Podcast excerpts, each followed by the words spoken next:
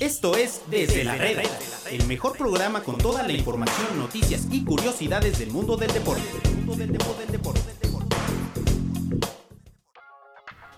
¿Qué tal amigos? Bienvenidos a un episodio más aquí en Desde la Red. Hoy viernes 26 de julio y estamos aquí para llevarles lo mejor del mundo de los deportes. Como cada viernes, viernes bohemio con nuestro compañero y amigo Caleb. Hoy nos acompaña Eric Fong también. Muchísimas gracias, muchas, muchas gracias Alfredo por la, por la invitación como cada viernes bohemio, por cierto. Bueno, ahí lo tiene Eric Fong, bienvenido. ¿No que ya nos saludábamos? ¿Me Sí, perdí de algo no, o no, qué pasa? Ya nos saludamos, pero. Pero saludemos. Hoy es la excepción. Muy bien. Bienvenido también a, a Omar, que anda de productor y de locutor. Últimamente ya no le está gustando tanto hablar, no sé por qué. No, pues es que siempre invitas al costal de papas favorito de toda la audiencia de Desde la Reda. Me había Aquí, dejado de invitar, eso es un hecho, ¿eh? Eric, el pleititos funk. Bueno, Porque te tengo un nuevo apodo. A ver, Alfredo dime. el burócrata saga. ¿Ese no es para mí? No, no, No, no, pues, no, no, O, si, Ahora- o si quieres que sea para ti, pues llévatelo a tu No, casa. yo siempre he sido muy flexible en los procesos de, de trabajo, amigo. Agradecemos también a Caliente.mx, a los vinos Cuatro Soles, a los jugos Natura, a toda la familia de Desde la Reda. Y ahora sí, comenzamos.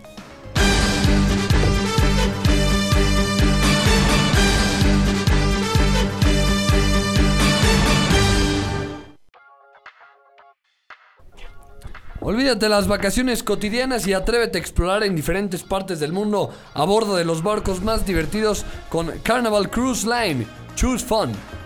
Ahí lo tienen. Muy Mucho, muy, muchos, muchos invitados cada vez más, de Desde la cada vez más tu inglés. ¿Qué tal? Yes. Muy bien. I'm gonna speak in English right now. Bienvenidos. ¿Qué tal, eh? Dani, bienvenida, estoy. bienvenida. Estoy deslumbrada. ¿Deslumbrada? Sí, repítelo, por favor. Me encantó. Eh, que todo. Es que solo tenía escrito eso, ya no sé. Pero bienvenida, espero que nos, ve, nos honres con el honor de, de De hecho, estar sabes aquí. que estamos en el proceso de evangelizar a, a Dani para que sea amante de los deportes. Ya es, ¿no?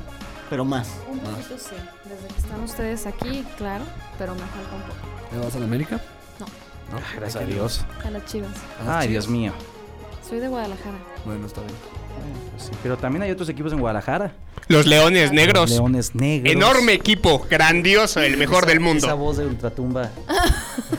¿De quién es? En fin, también está por ahí el Atlas. El Atlas sí, es bueno.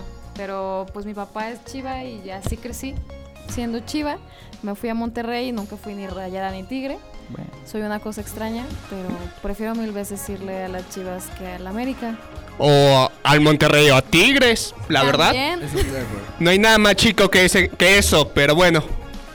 Bueno, Como verás, aquí el programa se trata justamente de eso, de sacar los traumas que uno tiene, como el de Omarcito con los equipos regios. ¿Por qué? Yo no estoy traumado. Los traumados son ellos. bueno. Pero Por qué? cierto, Leones Negros tienen más títulos internacionales que Tigres. Tampoco es tan complicado. ¿no? Arranquemos ahora sí con la, con la jornada porque en la noche hay viernes de, de doble acción. Morelia recibe al Atlas en el duelo de ex hermanos. Es como si sus papás se divorciaron y ahora, y ahora juega el, Mo- el Morelia contra el Atlas hoy en el, en el Morelos. Yo voy con el Atlas. No, no hay, no hay mucho análisis en este juego. ¿Te parece? ¿De verdad? ¿De verdad me lo estás diciendo? ¿En serio? Yo, a mí me, yo me, me parece que el Atlas, eh, yo confío como cada temporada que... No, no, no. No, no como cada temporada, específicalo. Como cada arranque de temporada. De acuerdo. Sí, pero No. no, ¿no crees que es un Atlas más pensado con la cabeza que con el corazón? no. Es un Atlas que está haciendo mejor las cosas con más orden, con una empresa atrás que ahora sí le preste el interés debido, que a Grupo Orlegui le interesa mucho el mercado rojín, rojinegro y justamente están haciendo bien las cosas para construir. Pero creo que todavía les va a costar un poquito de trabajo. Se me hace que ustedes no vieron el juego pasado del Atlas. Le ganaron a Juárez. Ah, le pues ganaron sí, a Juárez. le ganaron a Juárez, sí. por ala- 1-0. Jornada- va una jornada y ya tenemos el equipo más suertudo del torneo, que es Atlas, que se le pudo no solamente haber ganado, se le pudo haber goleado. Eso no se les olvide. Atlas no jugó bien, ¿eh? A mi parecer el juego pasado, aunque lo haya ganado, en esta ocasión va a perder contra Morelia. La línea, la porra de los Bravos de Juárez. Pues Ah, bueno, es que además acá también es como del norte, ¿no? Entonces, Y la masacre, un Todos. saludo a las dos. La línea y la masacre. bueno, como sabrán toda la gente que del norte que viene a jugar aquí pierde. No, No, pero- no, es la excepción, pero yo, yo estoy con Morelia porque creo sí, que Morelia le hizo buen Atlas- partido a Tigres, ¿eh? O sea, hubo un momento en el que les complicó. Morelia el, el semestre pasado, la verdad es que no jugaba nada mal. No, no resolvía los partidos, eso sí, y no sabía guardar ventajas, pero jugaba bastante bien. A América le iba ganando 2 a 0, por ejemplo. A Chivas lo mismo. Sí, Entonces que se me fue hace- el común denominador de Morelia todo el torneo pasado, perdiendo ventajas siempre. Pero la verdad es que yo lo vi sólido. Yo creo que gana Morelia, pero sin problemas y con la mano en la cintura. Sólido y perdió 4-2 con Tigres. Imagínense si no hubiera estado sólido. Entonces, Eric y Omar van con. Con Morelia. Yo soy con Morelia. Oye, A ver, deberíamos- ¿por qué no, no hemos una- apuntado. A ver, ¿por qué no empieza. Ahí tienes, ahí tienes un Empieza papelito. inmediatamente, O si no, en tu celular, ándale, mijo. Ver, Porque tú eres muy bueno haciendo las cosas. Ok. En celular. Este, pues sí, hay que ¿Pero anotarlos. qué le vamos a poner? Este. Al final, el que más puntos tenga. que pues sea un misterio para la audiencia. No, una No, comidita, no, ¿no? no, sí. Los cuatro. ¿Te Ahora, parece? Los cuatro. Sí. listos. De acuerdo. Pero una buena comida. Sí, una sí, sí, de todo sí, el sí, torneo. claro, no, lo que tú digas, o sea, Estamos es tu hablando de un programa. vino también, así como vinos. Ándale. Cuatro soles. Cuatro soles. Bueno. Enorme. Entonces, Morelia. Morelia. Empate. Morelia. Yo voy con el rojinegro. Me, me pongo la de la visita. Ahorita mandamos en un grupo de WhatsApp todo. Ah, hombre, muy bien. Bueno, ¿les parece? Me parece. Después. Creo que sí eh, tiene razón con lo del burócrata, amigo. Pero bueno. ¿Ves? Dale, dale. Es que Veracruz eh, recibe al Pachuca. Veracruz que por fin le dieron permiso de jugar. Descansó la primera semana. Y recibe a los Tuzos del Pachuca que Híjole. perdieron en la semana 1 en casa frente a sus hermanos, el León. Pues yo, la verdad es que si yo no analizaría ni siquiera a Pachuca. Si Veracruz va a hacer la- las vergüenzas que hizo el semestre pasado ver, y es el partido de no sabes Pachuca. ni siquiera quién va a jugar, o sea, no tienes una alineación tipo, no sabes, no sabes con quién cuenta, con quién no cuenta. Casim Richards, ¿no? Yo lo vi ahí en, el, eh, en su presentación de. de- Carlos ¿no? Salcido se retiró Lo y que sí nadie... es que, que bien presentaron su uniforme, ¿no? Sí, lo muy más bonito. ingenioso, es lo más ingenioso que han hecho en siglos. ¿Qué vamos a esperar del Veracruz? ¿Qué esperar del Veracruz esta temporada? Orden, ¿no? Un poco ¿Orden? más de orden, por lo menos, pero la verdad es que sí, hijo, no sé ni cómo ayudarlos. Orden, esa es la palabra exactamente, porque tienen un, un, un entrenador que eso es lo que va a buscar 100%. Y mira, yo estoy viendo aquí, según los especialistas, el Veracruz tiene el 22% de posibilidades de ganar, mientras que el Pachuca tiene 64%. Ah, también que estás viendo, por Dios. Los pronósticos de Google, Por amigo. Dios. Perdóname. Google es la empresa informática más importante en el mundo. Sí, creo- y sabes que, que la Liga MX, MX es experta en romper todo eso. Ah, por Dios, amigo. Ese ¿No? es un mito genial, pero crees que es un mito bárbaro. genial? Sí. Yo, Yo creo creo que, eh, ese es como el que decía que la pobreza había terminado en México en, en el 94, amigo. Así, así de bárbaro fue tu comentario, pero bueno. Estás con el Veracruz. No, por supuesto que no. Yo creo que el Veracruz sí va a jugar mucho mejor este, eh, esta temporada y creo que le puede arrancar un empate al Pachuca. Arrancar, ¿eh? Porque ni siquiera veo un Veracruz que pueda dominar el partido. Veo un Pachuca que lo va a dominar, pero lo va a terminar empatando de alguna u otra manera a Veracruz. Empate. Empate. Yo creo que Pachuca tiene todo para tener su primer triunfo del torneo. Pachuca. Yo ¿Y tú? también me voy con, con los ¿Ya Tuzos del Pachuca. Por fin estamos de acuerdo. Solo hay tres partidos en la jornada sabatina. Pero qué partidos, ¿Qué ¿no? partidos? Eh, uno, uno de ellos. Dos.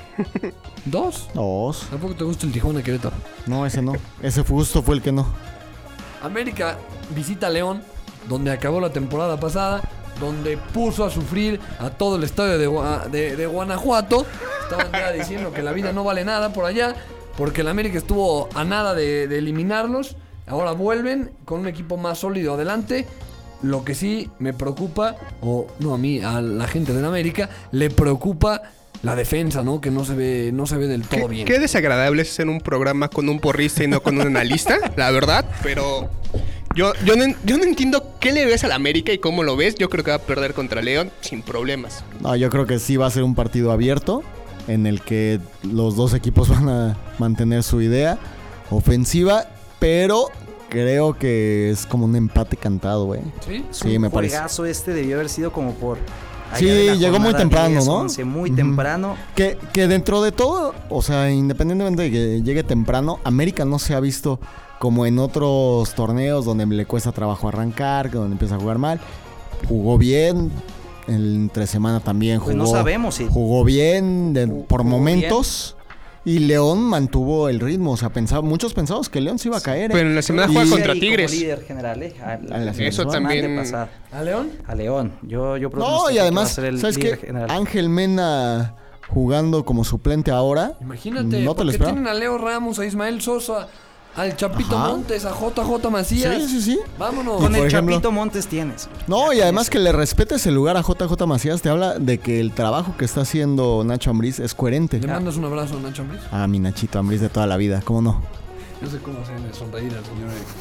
Entonces, no, no, ¿no les pareció que se, ve, se veía Se mal la defensa de América la semana pasada? Como que el, el triunfo maquilló un poquito lo mal que se defendió Ah, pero es muchísimo, es muchísimo mejor tener que arreglar las cosas con un triunfo, Sí. ¿no? O sea, Pero- me parece que lo de la lo de la defensa también pasa porque no tienes bien definida una contención, porque no sabes todavía cómo suplir el hueco que te dejó Edson Álvarez, ¿no? Pero si bien lo de la defensa, co- coincido con Alfredo que es importante, la ofensiva que tiene América, la verdad es que puede palear una serie de errores defensivos porque es muy poderosa. En realidad yo creo que es a lo que está jugando. Yo la verdad lo único que apostaría es a ver qué dice el Piojo esta vez que pierda. Pero bueno, Entonces, ¿dices que gana el León? ¿no? el León. Eric dice el empate. Empate. Caleb. Híjole, en serio está muy difícil, pero no sé si es mi antiamericanismo o si es mi cariño por Nacho Ambriz, ¿verdad? Y el Chapito Montes, pero voy a ir León. Yo voy con otro visitante más. No, y, sa- y sabes qué? Dani Lo estoy Mendizábal, por puro corazón, ¿eh? Dani Mendizábal dice que va a ganar el América, que lo ama con todo su corazón. No, entonces voy con Me el América. Con más razón, con más razón. Voy- llevo tres visitantes, ¿eh? Para que no digan que no me arriesgo. La, la adolescencia tardía pesa mucho, amigo. Pero bueno, vamos. Cruz Azul contra Toluca. No sé qué le ve Eric Funga a este partido porque se me No, es bastante- Muy, muy descuidado. A ver, de entrada viene un momento emotivo con el homenaje al Conejo Pérez, Ah, bueno. ¿no? Sí. Sí, y la otra es que los elementos que están en la cancha dan para esperar un buen juego. ¿Cómo se llama el brasileño este que trajo el Toluca? El, ¿El número Toluca? 10. ¿Cuál? Tú dime. Ahorita, A ver, ahorita le es tu-. Pero es tu examen, a ver. que pusieron mínimo en el video a Ciña etiquetándole la camiseta o haciéndole los mandados con el número 10 Es parte a este de... No, no, está muy es, es una grosería para ¿Por qué? Antonio Nelson Ciña. ¿Por qué? No ¿Tú quieres que dejar. retiren? ¿Tú quieres que retiren el número? No, porque sé que es muy complicado en, en un equipo de fútbol. A Cuauhtémoc Blanco se lo retiraron 5 años el número 10 en Ujú. América. Mínimo. O mínimo no ponerlo a etiquetar el número 10 de Ah, es otra un- es un buen detalle. De un donadie. Ay, don Nadie también espérate a verlo jugar. O sea, si ni siquiera te sabes el nombre y ya lo estás juzgando. Imagínate lo donadie que es este hermano. Ay, y no, espérate, corte A en tres jornadas. Oh, está rompiendo la liga. Diego Claro. Rigonato. Tú habías oído de Diego Rigonato. Si te decía que era chef del canal 2, sí me lo creías. No, yo sí leo mediotiempo.com y vi Yo... la contratación de Yo sería molesto si hubieran hecho esa broma con Cardoso o con algún otro, que para que veas Cardoso sí se me hace una persona con méritos para que retiren ese número, pero ¿No, bueno. Ciña? Ciña es un, es un elemento importante, pero no se me hace una leyenda de Toluca, amigo, la verdad. Me Entonces, parece una leyenda de Toluca, por supuesto que sí. a mí no. Ah, claro, pero por supuesto que sí. Pues a mí no. ¿Cuál, cuál es el digo, problema, amigo? ¿Por qué te indignas? Para mí No. no, y punto. pues, Si no quiere, no, digo, si no Sí. quiere ni Cardoso, nadie. No, Cardoso, ¿qué te pasa? Mi Cardoso es el crack más grande de, de toda la vida. Otro, Pero otro también que está muy trompicado es el Cruz Azul, ¿eh? Un juego bastante, pero bastante malito con el Necaxa. Necaxa también bastante malito, por cierto. Pero eh, ese, este partido sí es, eh, sí le ayuda a que recobre el camino y creo que Cruz Azul va a sacar el triunfo en su casa. y aparte, bueno, en su casa rentada. Pero en desde mil, el, te van a hacer un homenaje a Conejo Pérez que debutó en el 93. Yo tenía un año de edad cuando él debutó. Por cierto, en- ¿ya en viste la Liga nota de medio tiempo? De hecho, eso iba y le recomendamos que lean la nota de medio tiempo, la una de las trayectorias más impresionantes. De hecho, va a ser curioso porque va a estar de portero alguien que el Conejo Pérez lo tiene de hijo. Le ha hecho dos goles, uno De en entrada, un Tecos. portero que haga tres goles jugando como Sí. portero eh, no es como muy habitual. Y que sean en jugada, ¿no? O sea, por ejemplo, tenías a Rogerio Ceni, tenías a Chilabert, Chilabert, que decían a Calero, balón. Eh, Miguel ahora Calero, Calero también, también, ¿no? ¿no? Que también está cobrando muchos Ah, penales. Marchesín que te llega a cobrar penales, pero pero salvo eso, o Vilar que cobraba tiros libres, en jugada, la verdad es que yo no me acuerdo de un portero con tres goles. Sí, no. Y dos a Corona. Ah. Uno, uno ¿no? cuando Corona estaba en Tecos y otro cuando estaba en Cruz Azul, que el conejo estaba en Pachuca y ahí me lo recetó. Oye, el conejo tiene una historia también de altibajos bien interesante. Deberíamos de ver también a ver su vida. Porque debe tener demasiadas cosas que platicar. Ahí deberían invitarlo. Pues sentó a Jorge Campos. ¿En qué lugar de la historia de arqueros mexicanos lo ponen a, a Oscar Pérez? Entre los cinco top. Es un arquero que era muy bueno, pero no era mediático, no era carismático. Lo pondría Entonces, entre los 10 mejores. Yo también lo pondría. Sí, no en el 5, pero ¿En sí. el cinco, entre- no? Yo lo pondré en el top 5 también, en- entre los primeros 5, porque se hace un, un arquero de una grandísima calidad, pero no era un tipo mediático, no era un tipo... ¿Tú crees que no es un en tipo mediático? Discúlpame, Omar, pero si los cru- la gente que nos está escuchando del Cruz Azul, si ve Yo un creo que sí. conejo que es su eh, emblema, su mascota, ¿tú crees que no tiene que ver con el Conejo Pérez?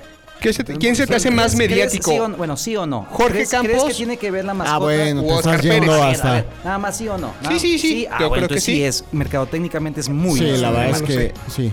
Sí, sí, sí, y está, o sea, independientemente de que haya pasado por muchos equipos, lo ubicas con Cruz Azul porque lo ubicas con Cruz Azul, o sea, tiene todos los merecimientos para ser no no quiero sonar muy exagerado, pero sí puede ser el segundo mejor portero en la historia de Cruz Azul. Yo creo que lo es, A sin ver, problemas. Adolfo Ríos, ¿de qué, de qué, de, de qué equipo era? Eh, debutó con Pumas, pero No, no, ¿de qué en América. era? ¿De, qué- de la América. ¿Tú crees que era de la América? Yo ¿Tú lo creo ves? que Ahí se le conectó quedó. más con América que con Necaxa. No, Conecaxa tapó un penal para ganar una final. Con América paró un tiro en un No. tiempo extra que evitó un gol de oro. Y Bueno, pero es, de los, título. es de los casos. Eh, Te estoy dando la razón en el sentido de que hay de que arqueros puedes no identificarlo dónde- con dos, ¿no? Exacto. Es O sea, como Osvaldo Sánchez, lo ubicas con Chivas a pesar de que estuvo antes en América y debutó con Atlas, ¿no? Sí, sí, sí. sí, Ándale, sí. exactamente. Sí, y al conejo siempre lo vas a ubicar con Cruz Azul. Totalmente. Entonces está. dice Omar que no es mercado. A mí no se me hace tan mediático, Oh, pero se me hace un tipo con, Bueno, con una gran calidad. cosa, o sea, la marca que patrocina al Conejo Pérez lleva 26 años con él. Con él. O sea, sí. la verdad es que muy pocos casos de jugadores que tengan tanto tiempo con una marca. Y si se queda con esa marca, obviamente es porque le conviene a la marca, ¿no? Acuerdo. Porque es ¿Cuántos lo no que... son? Ajá. Entonces, claro. Cruz Azul, Eric. Cruz Azul. Cruz Azul. Sí, cre- creo que a Cruz Azul le va a acabar pasando lo mismo que en todos los torneos. Va a empezar muy bien. Y después ya. Bueno, el torneo pasado empezó muy mal. Y cerró bastante bien. Mm. Pero yo, yo también estoy con Cruz Azul, creo que, que- No sé si es porque me he juntado con Gatti últimamente, amigo, pero, pero creo que va a ganar. Ahora también dice el Cruz Azul, ¿no? Cruz Azul. 3 a 0 va a ganar el Cruz Azul en el Estadio Azteca. Y por último, el peor juego, el menos Atractivo. bueno juego, menos, ¿Cómo? el menos atractivo juego de la Perdón, con el Apache del Saga. sábado. Eh, Tijuana recibe a los Gallos Blancos del Querétaro. Tijuana que se vio bien. Querétaro que tenían ahí a un Víctor Manuel Bucetich con sus lentes de agente del FBI. Muy, muy a la moda Víctor Manuel. Pero bueno, Tijuana creo que sale como favorito. Pues está en su casa y yo creo que lo mejor que tiene Tijuana o los Cholos es su gente. O sea, la barra de eh, del cártel eh, nunca los deja. Hoy va a ser un lleno excepcional. Hay una gran emoción incluso en San Diego. También están invitando muchísimo a la gente. Es un juego que puede ser vistoso para ellos y, y eso es lo que hace Tijuana, que es, es fuertísimo en su cancha y hace buenos juegos en su cancha y son vistosos en su cancha, hacen goles, son espectaculares. Entonces a mí me parece que puede ser un buen juego y vistoso gracias a eso. Por eso yo creo que va a ganar Tijuana. Eric gana Tijuana. Tijuana, sí, sin problemas. Omar. Yo estoy con los Cholos. Bueno, ahí está, yo también estoy con los solos. El domingo en, la, en Ciudad Universitaria va a estar Caleb, si lo quieren saludar. Pumas recibe a, a los rayos del ¿Y tú no? Yo también gano por. eh, ¿Tú? No, yo no, yo tengo que trabajar. Como domingo. ¿Cómo? Perdón. Dile saludos, señor Juan Martín Montes. Ahí vamos a Ah, estar eh, trabajando, obviamente, ¿no? Sí, de acuerdo. Omar. ¿Vas a? Pues trabajando en su autoestima, amigo, porque no creo que trabajen en otra cosa. Eh, yo no, no, no me han invitado, amigo, entonces no, no me gusta llegar a donde no soy invitado. Cálmate. Pero eh, la verdad es que yo, yo creo que ganan los Pumas. Ojalá. Ay, claro que no. Apuéstenle algo. Hombre, ¿para qué? Lo que quiera, lo que absolutamente quiera. Puedes apostar por todo, por cualquier equipo. La verdad No es que- equipo en la primera división. ¿Quieres agarrar un equipo en primera división y apostamos? No, no, no, yo no tengo que agarrar un equipo porque yo soy león negro hasta que me muera, pero si quieres la apuesta a los Pumas, yo estudié en UNAM, pu- ellos se fueron a meter al Estadio Olímpico y nadie los pudo ¿Estudiaste- sacar. ¿Estudiaste o estuviste registrado en la UNAM? No, yo me titulé en la UNAM, amigo. Ah, bueno. Esa es, Es- otra cosa. es- es como- Mitchell, Estu- Mitchell, ¿qué? ¿Estudiaste o te titulaste de la UNAM? Pero bueno. El- Y de hecho estudié en la UNAM to- todavía, amigo. Bueno, ya que... eh, Lo de Mitchell, ¿cómo lo estás viendo? ¿Cómo ves? Sí, ya, porque ya trataron estos dos. Sí, sí, sí, no.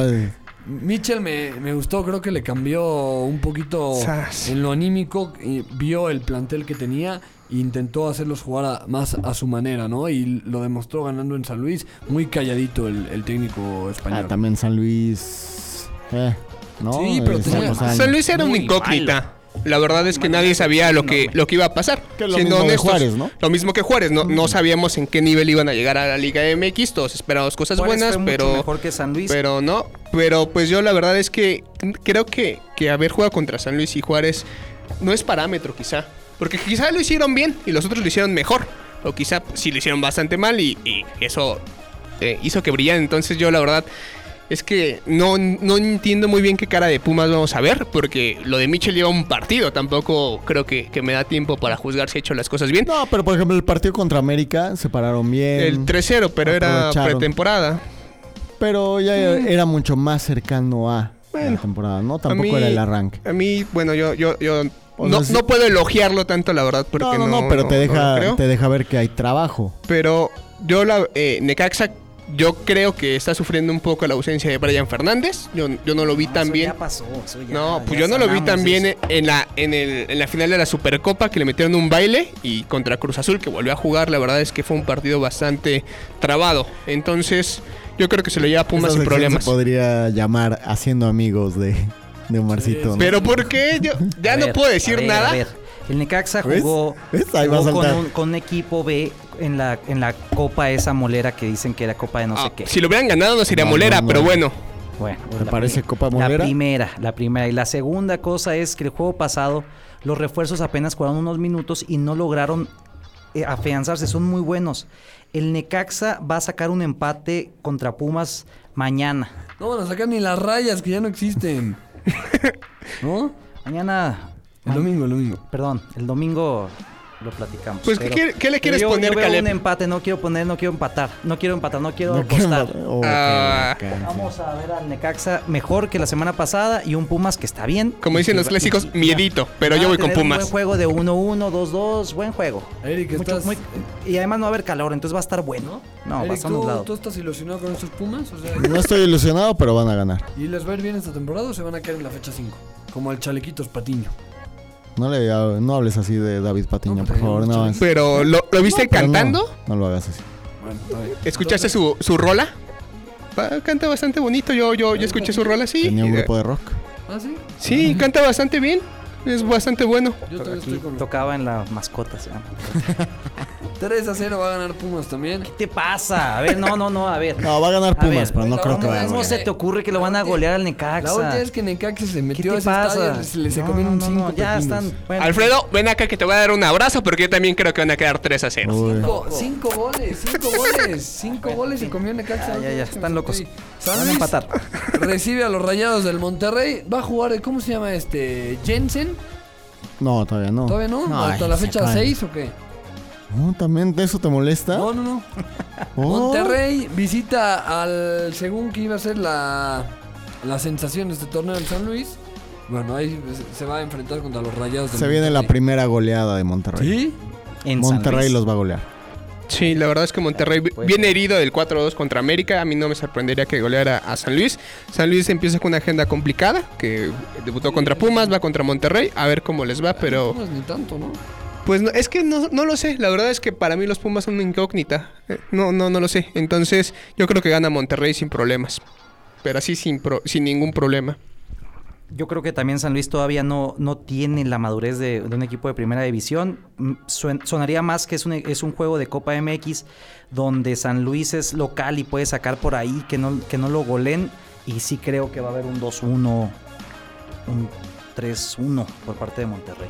Transform dice que va a ganar el Monterrey. Caleb dice que va a ganar apretadamente el Monterrey. Omar dice que también le van a meter ahí.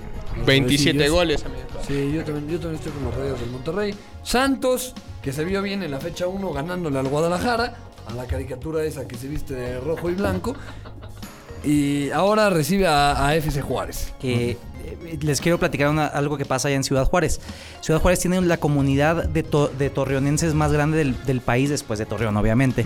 Y eh, hay una gran eh, rivalidad en, en todos los aspectos en Juárez y, Santos. Incluso Santos va una o dos veces al año antes de que Juárez tuviera equipo de primera división, obviamente, y se llenan los estadios y la gente apuesta, la gente se mienta la madre y al final se hace una gran fiesta porque son muy querida la gente de Torreón en, en Juárez.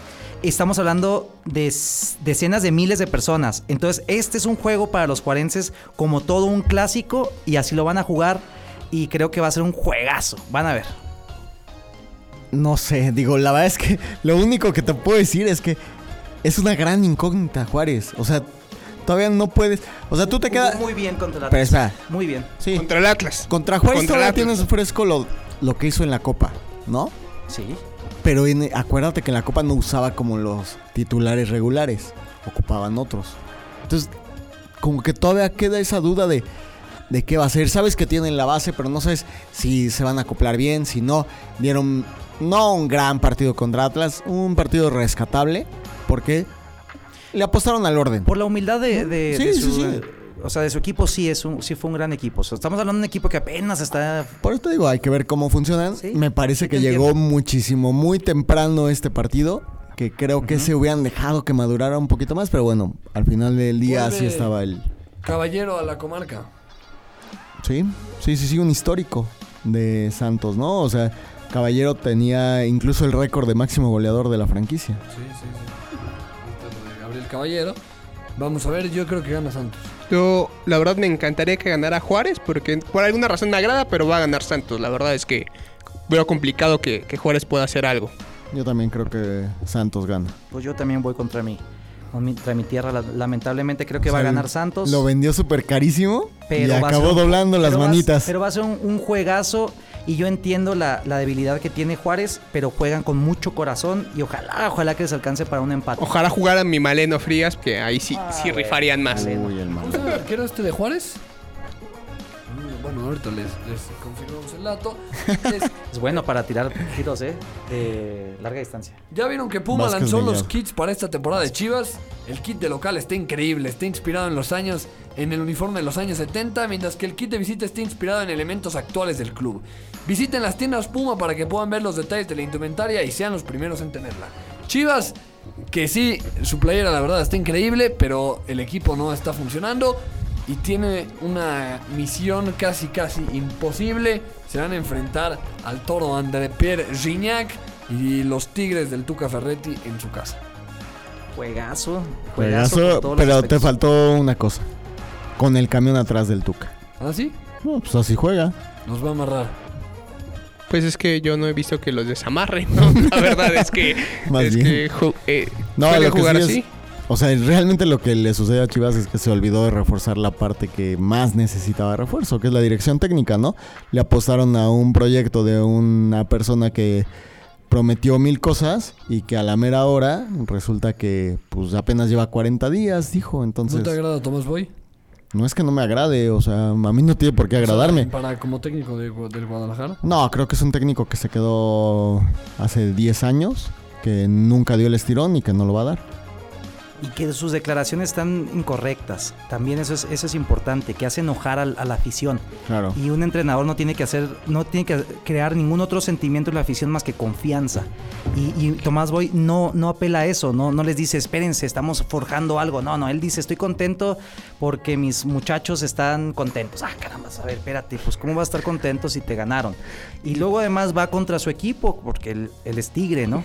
Sí, es, es, es una leyenda de Tigres. Ahora, ¿Qué va a pasar si André Pierre Gignac hace un gol, supera a Tomás Boy? ¿Cuál va a ser la reacción? ¿Podemos ver un momento épico de Gignac anotando y darle un abrazo a Tomás Boy? Sí, ¿O yo creo que Tomás sí, Boy así no se sería. presta esas no, cosas? No, no va a pasar eso. o sea, Tomás Boy dijo que le jugando, gustaría, ¿no? que va a pasar, que va, que va a Ah, suceder. sí, pero dijo que no le gustaría que se lo hiciera en su cara, obviamente. ¿Cómo? ¿Por qué? Pues porque sí. Yo he visto, por ejemplo, cuando Hernández superó a Borghetti en la selección, Borghetti Sí, estaba ahí en pero la tribuna. por eso, pero no se lo hizo en un partido contra él, por O sea- Dios. También ten sentido común. O sea, si tú fueras Tomás Boy, ¿no, te- no, no, le, no lo felicitarías? Pues no, porque si estás jugando, tú estás defendiendo la, la tribuna de Chivas y llega y te hacen goles, ¿cómo crees? O sea, O sea, con gusto no se lo celebraría, obviamente. no, o sea, un abrazo puede- ahí al ah. final de que, oye, felicidades. Y muy, con eso te ganaron el partido sí, y tú feliz, Sí ¿no? pasa, Pues no, no. claro que O no. sea, O sea, no felicidad no va a haber. ¿A quién le va a A gustar? los señores Vergara.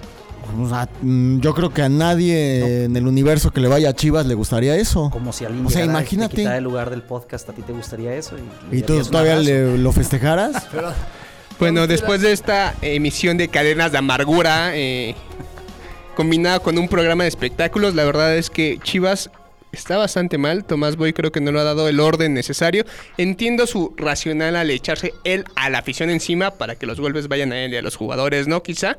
Pero yo no le veo ni pies ni cabeza al proyecto. La verdad es que quieren sacarlo.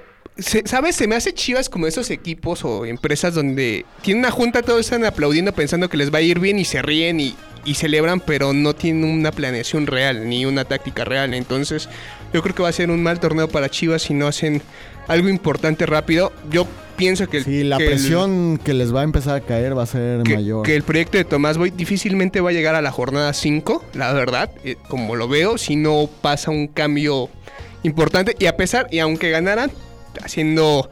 Imaginanos que gane, la verdad es que para mí no representaría un- una diferencia para Chivas, entonces yo creo que están un poco hundidos. A mí sí me parece un examen eh, Entonces- muy bueno para, para Tomás Boy. Al contrario, yo creo que él puede levantar a partir de este juego el barco y, y si le gana a Tigres va a ser muy sonado. Me gusta el horario incluso, este horario nuevo de, de las 7 de la tarde los domingos. Y Híjole, ¿sí te gusta? sí me gusta porque eh, antes se acababa muy pronto el fútbol y ahora nos, da- nos permite antes de ir a, descansar echar- Yankees, echarte noche, una no última, ulti- una última cerveza el fin de semana. No, a mí no me gustó porque no puedo Un ver a Very. British Ese es un buen juego. Scandal. Pero bueno, la verdad es que yo pienso que va a ganar Tigres. Sin problemas. Yo creo que va a ganar Tigres. No sin problemas, pero sí va a ganar Tigres. Oye, Caleb, Yo creo que va a haber un empate. Aquí mi- mi- mis compañeros dicen que el Tuca amarra a Tigres y amarrados le hicieron cuatro al Morelia. Imagínate si no los hubieran amarrado entonces. Es que ¿Hubieran hecho algo, 10 o algo qué? que quería poner aquí en la mesa. Se me hace muy interesante que antes de que empiece el, el- el torneo hay muchas diferencias entre los jugadores.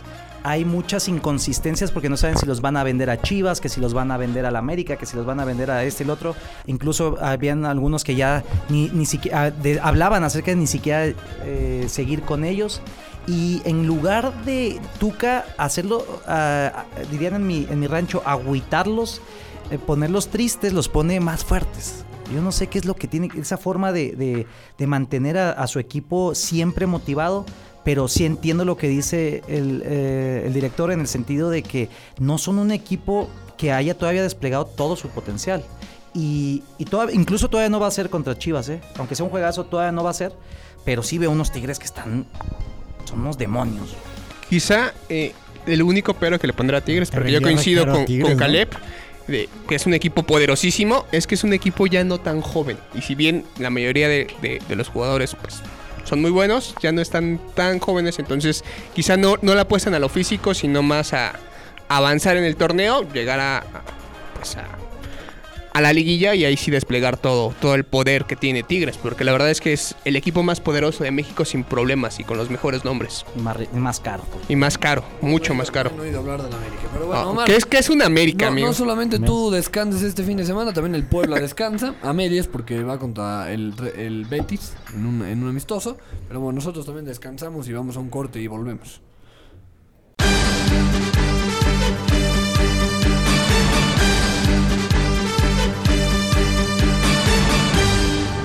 El béisbol es más que un juego. No entiende de nacionalidades, barreras o fronteras. Une al mundo entero.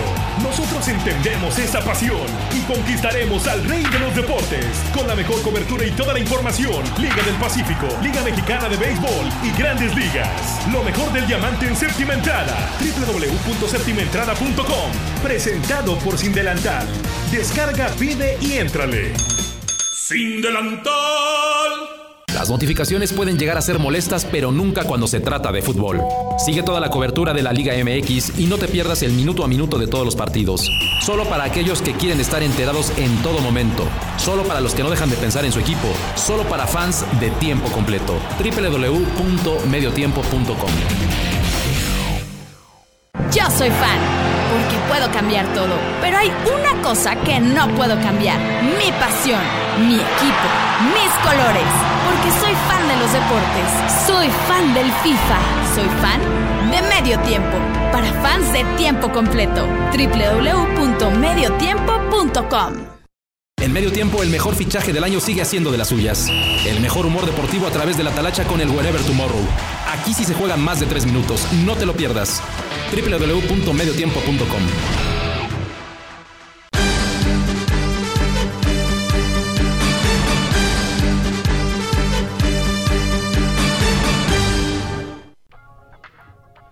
Caleb, volvieron los, los Juegos Panamericanos, no volvieron, eh, comenzaron.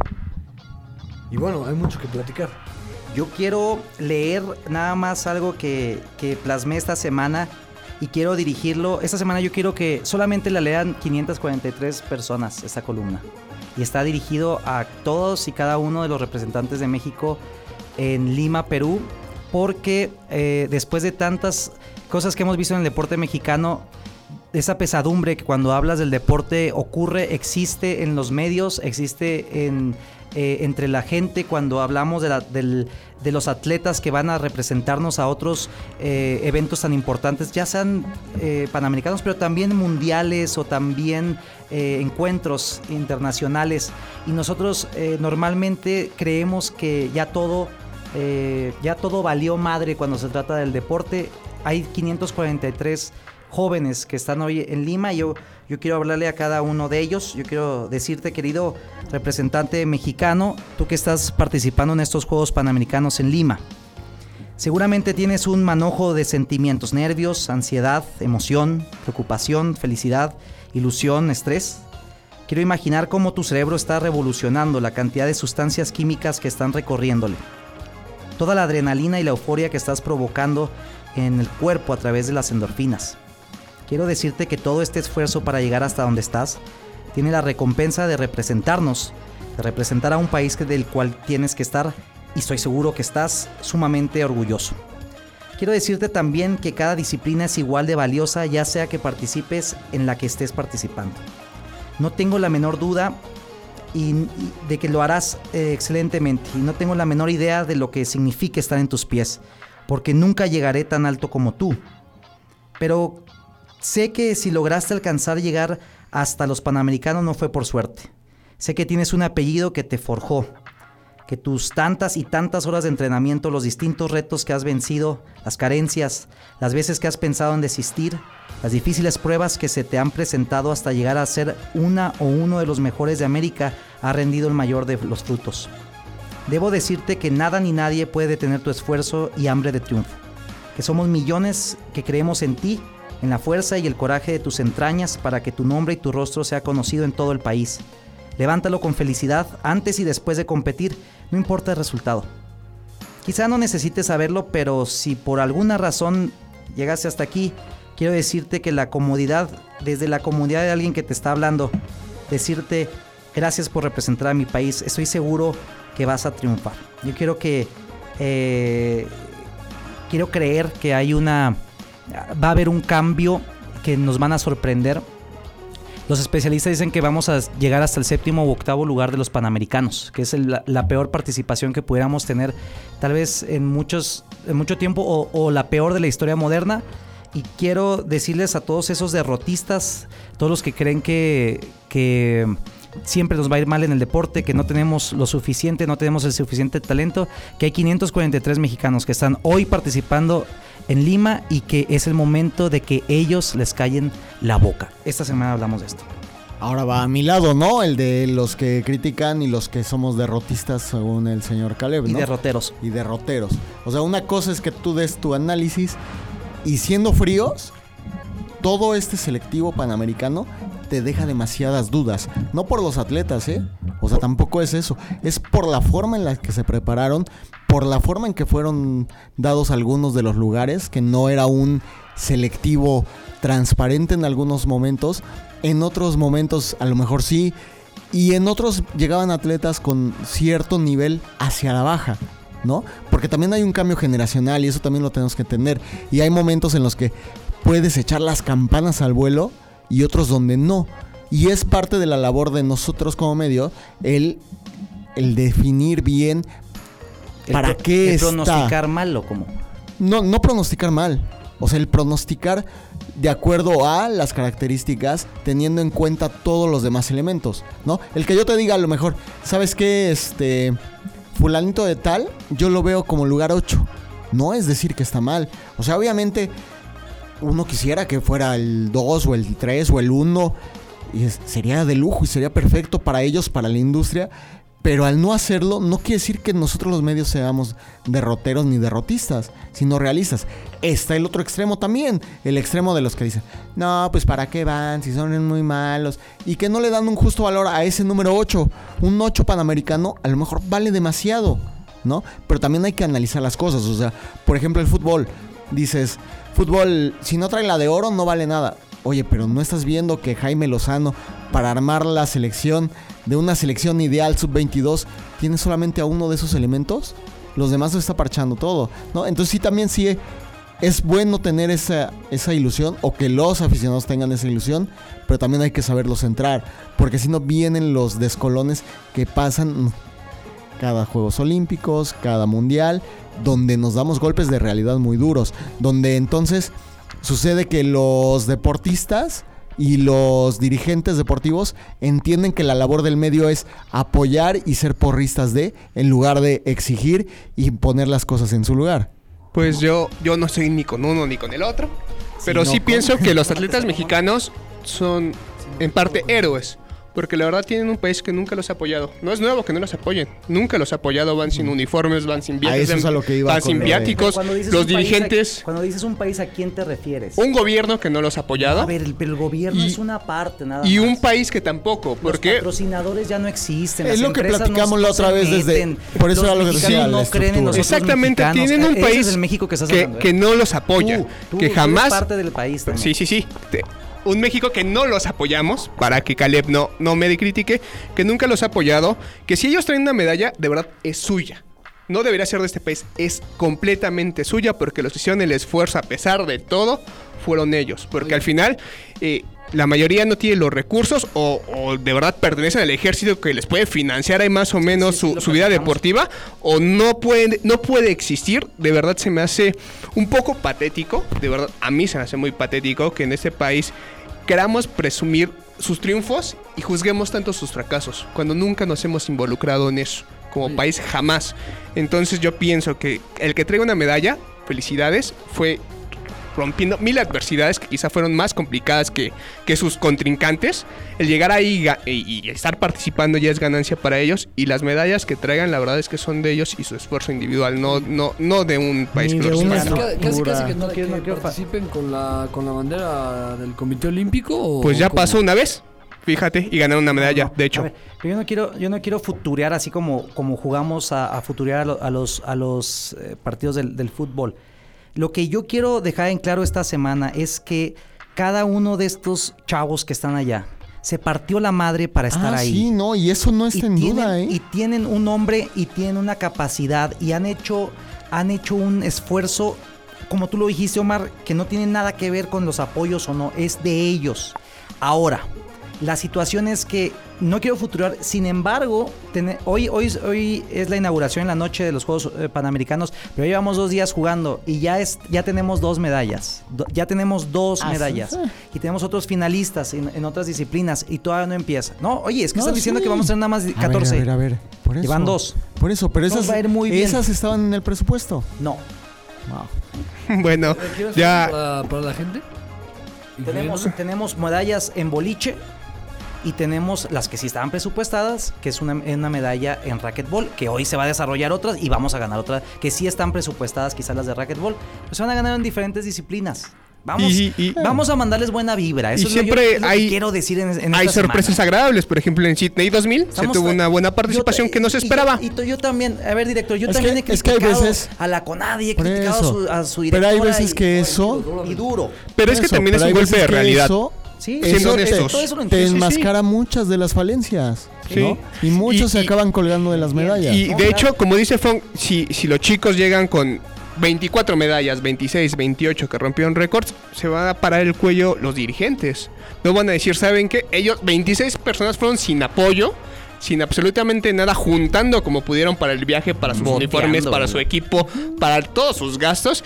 Y nosotros nos estamos parando el cuello con el trabajo de ellos porque no metimos ni siquiera las manos, ni siquiera tuvimos la decencia Exacto. de Bu- Bueno, vamos a empezar de alimentarlos vamos a para de que buena vayan a- manera. Vamos a seguir, vamos a seguir el paso de los mexicanos. Vamos a ver qué están haciendo. Sí, Ya hay sí, sí. diferentes plataformas que lo, que lo están poniendo en vivo de diferentes partes de América Latina. En medio tiempo, Medio tiempo lo está cubriendo. Todo el tiempo cubriéndolo. Vamos a seguir a nuestros atletas. Vamos a, mandarles buena vibra. Vamos a, creer en ellos y vamos a, apostar a que le va a ir bien a México. Yo no sé si eso lo, no, no sé este debate. La cosa es, yo quise, quise escribir esta semana a ellos, a los que están ahí en Lima, los que se van a parar, los que tienen en el pecho bordado la banderita de México y que van a salir a rompernos eh, la, boca, callarnos la boca y a romperla y a traerse medallas, porque eso es lo que van.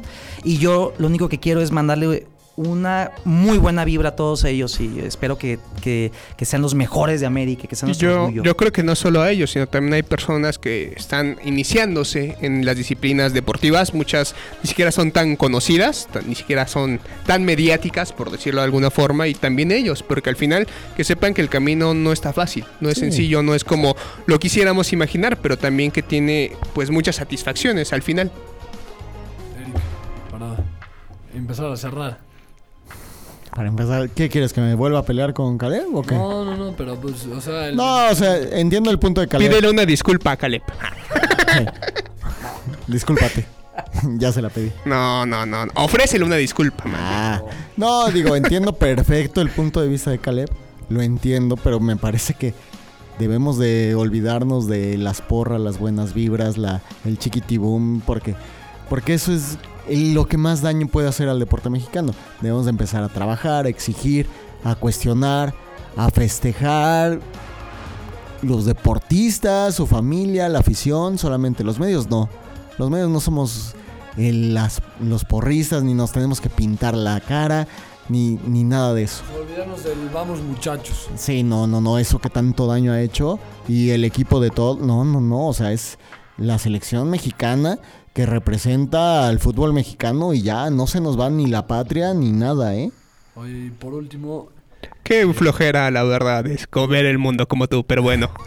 el fútbol, la, la vez que se ganó la, la medalla de oro en Londres, es un proceso que se empezó en Panamericanos en Guadalajara. Sí, para Con Guadalajara. Pulido, de hecho, en esa, en esa selección. Eh, Ganaron ¿se, centroamericanos también. ¿Se puede esperar algo así de, de esta selección del Team Lozano? Difícilmente. Es que es complicado, ¿sabes? Porque no tiene como ese proceso. O sea, ¿cómo llega Jimmy Lozano? Llega al cuarto para las 12, le dejan como todo, no sabes cuál iban a dejar, si la sub-20, la sub-23, viene una reestructura. Me parece que es como demasiado aventurado empezar a creer que esta va a ser la base de Tokio 2020. Porque no es así. Porque todavía faltan muchísimos jugadores. O sea, en medio tiempo sacamos la, el especial de el 11 de jugadores de Liga MX que no estará en Juegos Panamericanos. Y te das desde Alan Mozo, obviamente Jurado, el mismo Laines, Ed- Edson Álvarez, por ejemplo, jugadores que te dan la edad, pero al no ser una fecha FIFA no están prestados para eso. Y Eso y la otra, los clubes que de pronto te dicen, sí, la selección es prioridad y a la mera hora no. O sea, Y también- el caso de Monterrey. Monterrey lo tiene ya muy claro. Monterrey no presta jugadores para estos eh, para estas eh, selecciones. termina demostrando qué, qué cortos son los procesos eh, en Sí, México. claro. Porque al final en Guadalajara se tuvo un proceso largo, se tuvo la participación de los clubes, porque hay que decirlo, prestaron a los jugadores siempre. Todo el tiempo jugaron, Pe- Pero, también la- pero los prestaron cosa, para ir o a sea, centroamericanos, para ir al- o sea, a para- Esperanzas. En Guadalajara los estaban prestando porque era parte del cuerpo técnico del Chepo de la Torre. Todo iba englobado. Era Chepo de la Torre, era Luis Fernando Tena. Un gran trabajo Flaco Tena. Y era, y era todo ese conjunto, ¿no? Al final ese, ese trabajo se echó a la basura. Con todo y medalla de oro, ¿eh? Debieron dejar Y, y con... ¿Eh? A Luis Fernando. Más allá de las personas, Pues- debió pues seguir el proyecto. Y después que y él prefirió mejor irse por solidaridad con el Chepo. ¿Por qué? Porque estaba muy mal estructurado todo. Pero es lo que te digo, si vamos en- a seguir diciendo, no, sí, la medalla de oro, el mayor logro, y entonces de ahí nos colgamos todos, pues estamos fritos. Pero en, ese, en esa ocasión, en 2011, también director no creían en la selección mexicana y no creían que tenía un buen equipo. Era Alfredo Tena, Híjole, ¿no? el ¿sabe? entrenador. Luis Fernando. Luis Fernando, perdón. eh, ¿Sabes que No, porque esa selección venía de un proceso muy maltratado. 2011 venía el proceso de los jugadores suspendidos en Copa América. Se le dio todo para que fueran la base de Copa América, empezaran a jugar eso, siguieran centroamericanos, luego panamericanos y desencadenaran, Esperanzas desencadenaran de en Tulón, que olímpicos. también ¿no? jugaron. Sí, Tulón que en ese momento todavía el torneo de Tulón eh, era de tiempos de Ujú. 40 minutos, ¿no? se fueron a la Copa América, me acuerdo. Copa América, esa, cuando se da la baja de los ocho jugadores, decías, putz, ¿y ahora qué hacemos? ¿No? Y entonces siguieron trabajando, sacando buenos jugadores, dándoles confianza de la mano, y los clubes no les ponían tantas trabas como se las están poniendo ahorita, ¿no?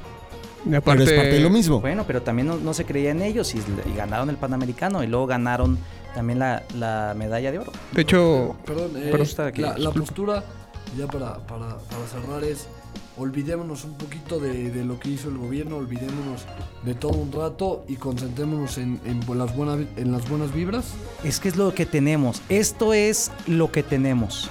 No podemos menospreciar lo que tenemos. Y tampoco podemos maquillar los logros. no, o sea, no, que no, los no, logros, no, no, no. que los logros, No. las medallas, No, nadie está muchas pocas regular, Nadie- no, no, no sirvan como una No, tapadera no, no. Para que toda la estructura siga funcionando igual. Ah, sí, eso, pero eso será otro tema. Mira lo que, mira lo que, lo que está diciendo Alfredo. Lo que tiene, eh, esto tiene que ser, esto no es una porra.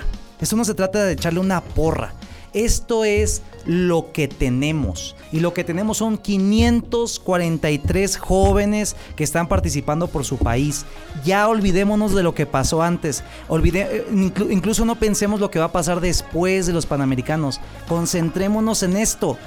Es lo que tenemos. Y eso es lo que va a participar y es el que trae nuestra bandera. Hay que apoyarlo. Y apoyarlo sí es viéndolos. Apoyándolo sí es a ver, arrobándolo y diciéndole, venga, vamos, te estoy viendo en la televisión al, al que está jugando voleibol o al que está jugando tenis o al que está en el badminton. El chiste es que sí nos metamos en el, en el papel del, del deportista y como lo dijo Omar, de alguna u otra manera tenemos que enfocarnos como mexicanos a ayudar también ya a nuestros atletas.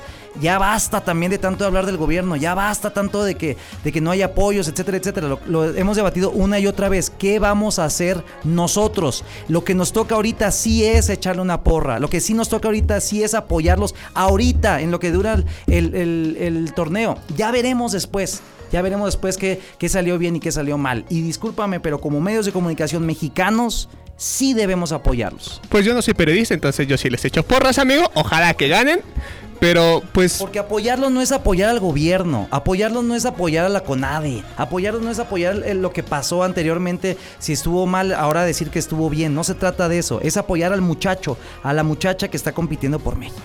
Y que al final si gana va a sonar el himno de México. Y que, no va hay a sonar que, el y himno que hay que criticar por de supuesto. Juan Pérez. Y hay que seguir criticando, y hay que seguir poniendo el dedo en la llaga en la corrupción, y hay que seguir poniendo la llaga eh, en, en el papel también de las empresas también que se han enriquecido y que nunca los han apoyado y que han lavado dinero y que hay muchísimas cosas que hablar de esto. Pero en este momento y por este mes, en estos próximos 18 días, vamos a apoyar a nuestros muchachos. ¿no? Los dejaste sin palabras, mudos a los dos, pero ojalá que les vaya bastante bien a, a nuestros competidores no. en Panamericanos. Pero ya vámonos, que aquí ya todo el mundo se está saliendo de la cabina. No, son ¿Ya los, se fue dos, Caleb? son los dos, son los dos puntos, ¿no? Y es, es interesante, es interesante lo que deja un, un mal manejo que estamos de acuerdo. Es una línea muy delgada entre el apoyo y el, y el difundir las cosas al ser porrista. Es que, ¿sabes? Muy, Sí, muy delgada. Creo que ¿no? ambos tienen... Y, y muchas veces cuando acabas siendo porrista, lo que sucede es que acabas maquillando Pero las al cosas final- No. y entonces maleducas a los atletas y sucede lo que pasa con los futbolistas, que Ambos cuando los creo que- criticas Yo te invito a se leer otra vez. molestan. Creo yo te que- invito a leer otra vez la columna, director. No, Que- yo no, yo no le estoy echando porras a, a- a- a- a ningún, a nadie que no tenga que ver a estos No, oye, me mexicanos. queda claro que le estás echando las porras a los... A ellos. A ellos, sí, y Lo está merecen. perfecto. En tu papel de, de columnista, pues, puedes hacerlo, Bueno, está bien. eso sí, son, Ah. pero es un mensaje directamente a 543 personas que quieren demostrarnos que estamos equivocados. Te voy a decir que ellos piensan que no los apoyamos. El, el deportista mexicano piensa que el, el- el mexicano no lo apoya. Quiero decirles que están equivocados. Yo- sí, yo habemos creo que- gente que yo los creo apoyamos. que el deportista mexicano piensa que no lo apoya quien debe apoyarlo, que en este caso volvemos al mismo círculo vicioso, Yo- que es el de las instituciones, las, universidades, las empresas, la CONADE, Los medios. Los medios sí. Pero Esa es la yo otra, estoy o sea, diametralmente. Mira, y ahí vamos, esto es un negocio al final del día. Puedes poner una nota de, de boliche que tanto te gusta, la gente no la consume. Por más que tú les cuentes las cosas importantes y todo, la gente no la consume. Entonces viene el círculo vicioso del que estamos hablando. Pero bueno, yo Hay soy. gente que, exactamente, hay gente que eso piensa. ¿A quién le importan los panamericanos? Ah, no, Yo sí, me queda he claro, ya hay ¿eh? Y medios hemos que lo platicado. Y, y- y entonces dicen, no, pues ¿para qué hablamos de panamericanos, no? Pues mejor ni para qué enviamos gente a los panamericanos. Totalmente. Pues Y aquí en medio tiempo te estamos dando la muestra de que se hace esa cobertura Por porque es un evento que merece toda la seriedad posible. Pero es Por eso que escribo en el al medio final. tiempo, porque yo sé el- que es un medio de comunicación. El que- punto de fondo con el que yo, la verdad, es no estoy de acuerdo es. ¿De verdad vamos a maleducar al atleta mexicano? ¿Cuántos años llevan de deporte moderno participando en México? ¿80? Es ¿90? que, es que se nota de verdad ¿Qué- que, que ¿Quién no ha sido ídolo en esos 90 años que no sé de fútbol? Perdón, pero no se me ocurre ninguno. ¿No? ¿No se te ocurre Fernando Valenzuela, Julio César Chávez, Ana Guevara, o sea, Fernando Platas, En- atleta olímpico. Eduardo. Paola Espinosa. Eduardo, Paula Espinosa? ¿Ídolo a este, qué nivel? Ana ¿Ídolo a nivel Cuauhtémoc Blanco? La No. verdad es que no. No, porque María del Rosario Espinosa, que es la mexicana Eh. más exitosa en los Juegos Olímpicos. y te voy a decir Perdón, algo, o sea, la mitad de la México no la conoce. O sea, La también no seamos. eh, eh, eh, quizá un Y, poco y te lo absurdos, traslado, amigo. dímelo a nivel Perdón. mundial. Pues sí. Dímelo a mi nivel En mundial. o Rusia, sea, las gimnasias son ídolas. De verdad. ¿Te consta? Sí. Ah, sí, te Sí. consta. No, Tú estuviste yo- en Rusia. Sí son. ¿Fue? Sí son ídolos. son. Sí. ¿Quién? Al nivel de Messi, por ejemplo. ¿Eh? No, pues bueno, pues los que siguen esos deportes sí. No, ver, bueno, entonces eh, volvemos a lo mismo. A ver si me. Si me En el Rusia, boliche, los ajedrecistas son los 10 mejores ídolos. del mundo, etcétera. Que Yo- Kasparov y se acabó. Ah, bueno, es ¿No? más. Es el que tú conoces, amigo. Eso no es mi El- culpa. No, sí hay, sí hay- tres. no, sí hay deportistas que han trascendido su deporte. Wayne Gretzky, Sí. por ejemplo. o sea, Sí, sí, sí, Oye, pero, no, pero son pero figuras que trascienden. Pero, pero volvemos al mismo punto. O sea, eso no quiere decir ni que los europeos que, este, que idolatran a, no sé, a Pavel Nedved, no es los checos que mueren por Pavel Nedved, no vuelvan, no volteen la cara hacia el de hockey sobre hielo. O sea, Sí, no, Estoy que ver. Eric, ¿no? En esta, porque también en Estados Unidos vemos como el- la selección de, de básquetbol, que podrían ser los mejores del planeta, los, los jugadores no, no quieren participar en, en esta. Yo les propongo que, que ya no hablemos de, de los panamericanos hasta que se acaben. Hasta que- la semana que entra, dice. ah, y que venga Abigail y el equipo de medio tiempo que fue para allá y que nos platique la experiencia y que, y que nos...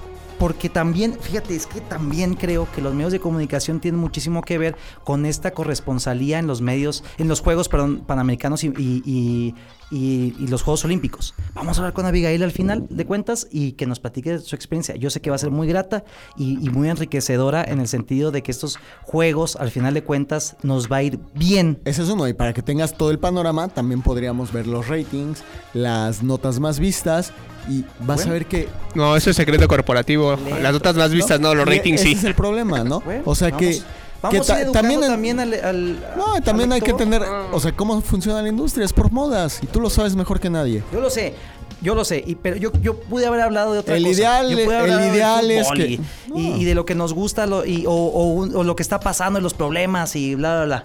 Quise hablar de estos, de estos muchachos porque hay que, hay que voltear la cara también hacia ellos. Yo en lo personal los voy a seguir. Yo, voy yo los voy a seguir, yo voy a estar viendo por disciplinas. Quiero aprender nuevas disciplinas. No, Quiero nosotros- aprender, por ejemplo, las reglas del rugby. Hoy jugaron las muchachas del rugby. Y hay unas muchachas que están jugando rugby en México. Vamos a conocer las reglas, vamos a, a- vamos a ilustrarnos, vamos a aprender de, de estas nuevas modalidades, viendo mexicanos que le están echando todos los huevos posibles y que nos van a traer buenas satisfacciones. ¿Cómo quedaron las centellas la semana pasada, amigo Caleb? Ahí está, están jugando contra Chivas. ¿No que las ibas a seguir? Uf. Perdimos, gracias, perdimos Caleb. 1-0. perdimos. Mis leonas perdieron 2 a 1 con el Tampico. Yo se lo vi. Muchas gracias, muchas gracias por la invitación. Eric, muchas gracias. Mm, gracias a usted. Juan, muchas gracias Un también. placer que hayas invitado. No se les olvide visitar. Por un vinito porque necesita relajarse. Bueno, No se les olvide visitar mediotiempo.com. Como lo comentamos hace rato, tenemos una nota del Conejo Pérez, la trayectoria, el inicio de los Panamericanos, toda la cobertura y una eh, declaración de, de Héctor Herrera ahí medio extraña, que no se la pueden perder. Estamos en medio tiempo, séptima entrada, la mejor experiencia, la mejor multiplataforma deportiva habla hispana. En, en séptima entrada traemos algo de nuestro redactor estrella, amigo. eh, sí, porque ayer los Red Sox, eh, tremenda paliza histórica. Sí, en los- 110 años no les habían dado una Bueno, paliza así. Para que vean. Sí. Esa la hizo Mike, la verdad. Sí, es que Mike es, es un crack. Pero bueno, Pero esperemos Que, que el lunes escriba nuestro redactor estrella. También antes de irnos, les recuerdo de la camiseta de Chivas lanzada por Puma, el kit de local increíble, inspirado en el uniforme de los años 70, mientras que el kit de visita inspirado en elementos actuales del club. Visiten las tiendas Puma para que puedan ver los detalles de la indumentaria y sean los primeros en tenerla. También gracias a, caliente.mx, a los vinos 4 soles. Y bueno, nos escuchamos en Spotify, en iTunes, en Medio Tiempo, la sección de Metarradio, en todos lados ahí estamos para que nos escuchen. Nos, escu- nos escuchamos de nuevo el lunes. Esto fue Desde la Reda. Los esperamos mañana con más información del mundo del deporte.